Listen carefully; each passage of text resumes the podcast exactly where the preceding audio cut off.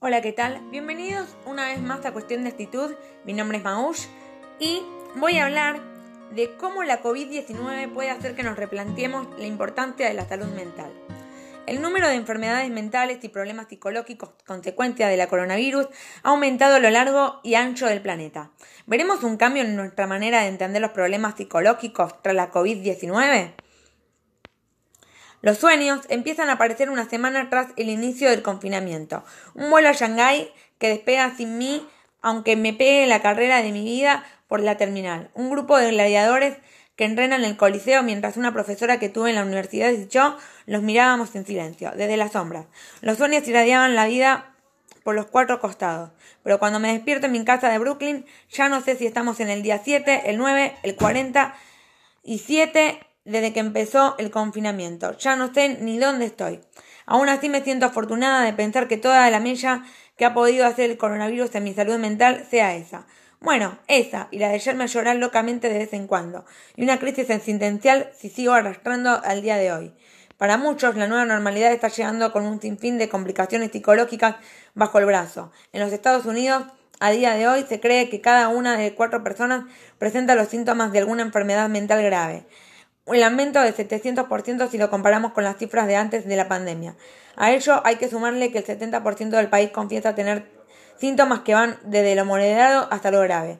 En China, por su parte, uno de cada dos sanitarios se ha visto afectado por algún cuadro depresivo. Y no hablemos de la ansiedad que genera el aislamiento al que nos sometemos voluntariamente por la manera en la que estamos utilizando las plataformas sociales.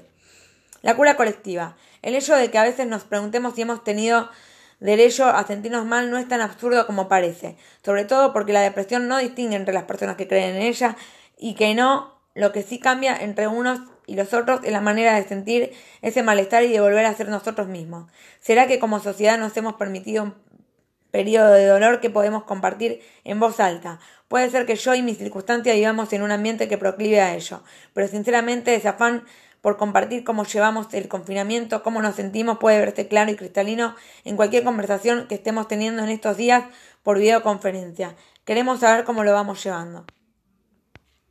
Estos días se han visto algunos gestos por parte de las autoridades para intentar paliar los efectos de la pandemia sobre nuestra salud mental. El gobernador de Nueva York, por ejemplo, ha hecho posible que los trabajadores esenciales puedan acceder a asistencia psicológica a un coste ligeramente inferior de lo normal y en el Reino Unido un grupo de enfermeros, terapeutas y estudiantes de medicina desempleados se han movilizado para atender una línea telefónica y dar respuesta a las preguntas y preocupaciones de la población. En China, la empresa Alibaba, el gigante del comercio electrónico, está empezando a ofrecer asistencia psicológica gratuita a los ciudadanos chinos. Muchas de las personas que ya estaban yendo a terapia han podido continuar a través de plataformas de videoconferencia. Otras han recurrido a aplicaciones de terapia en línea como TalkPay y ha visto un aumento sin precedentes en el número de usuarios de que empezara la pandemia.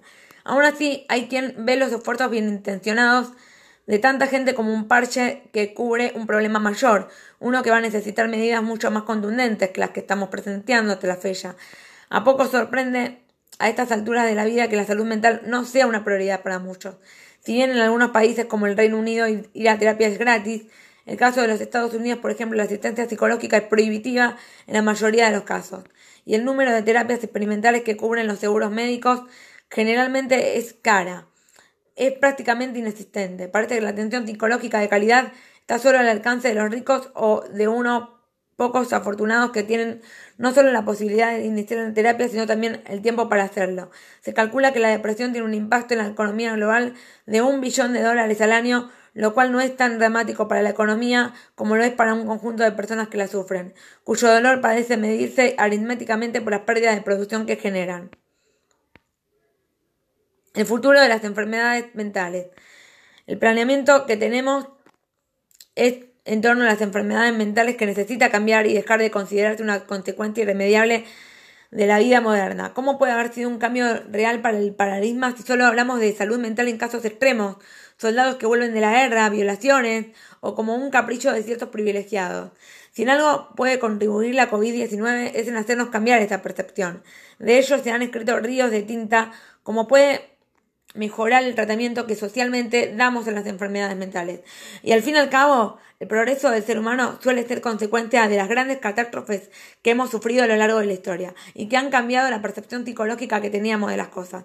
Estamos ante una oportunidad de oro para hacer de la atención psicológica un cambio para el derecho del ser humano. Los expertos ya han estado advirtiéndonos de que el desempleo que está generando esta pandemia desembocará en mayores tasas de adicción al alcohol o a las drogas, depresión y suicidios. De ello, un estudio que se llevó a cabo durante la recesión, que nos golpeó entre 2007 y 2009, puso de manifiesto que un aumento del 1% en la tasa de desempleo tenía como consecuencia el aumento de la tasa de suicidios de 1,6%, una amenaza tangible que con la misma virulencia que el coronavirus se cierne sobre muchos países que han visto aumentar las tasas de desempleo hasta llegar a cifras de doble dígito. Sin un trabajo digno uno no puede llevar una vida normal en condiciones, afirma Anne Kesse, economista, profesora de la Universidad de Princeton. Tener un salario bajo hace que la gente no tenga acceso a cosas básicas en la vida, como tener una familia. ¿Cómo nos va a extrañar cada año cuando haya más y más personas con problemas psicológicos emocionales y los planes vitales que uno tiene se van desmoronando poco a poco. La necesidad de un cambio generalizado. La COVID-19 está haciendo que afloren la, la superficie problemas como violencia doméstica, adicciones, personas que viven bajo el umbral más absoluto de la pobreza, el racismo exacerbado, que no nos son ajenos, pero que a raíz de la pandemia están reclamando una respuesta contundente por nuestra parte. Porque seamos francos, mientras nos pongamos frenos a todo esto que nos genera ansiedad y problemas psicológicos, toda la terapia del mundo y las iniciativas que luchan por la atención psicológica por las personas y los mensajes que recibimos a diestro y siniestro de que tenemos que enfrentarnos a nuestros problemas y hacer la voz cuando no estamos bien, no valdrán de nada. La COVID-19 nos ha empujado a un cambio de mentalidad, a emprender acciones nunca vistas, como el mismo confinamiento, para impedir que el virus se propague. Lo que se necesita ahora es esa misma contundencia para lidiar con la salud mental de las personas. Las grandes catástrofes por una razón, porque al horror más obsoleto se les responde exclusivamente con una fuerza de iguales proporciones. Claro que deberíamos poder ir a terapia, pero no sin antes tomar las medidas necesarias para que ir a terapia sea cada vez menos necesario. ¿No sería ese el mundo perfecto al que aspirar una vez todo esto pase? ¿De qué habrá valido todo lo demás si no?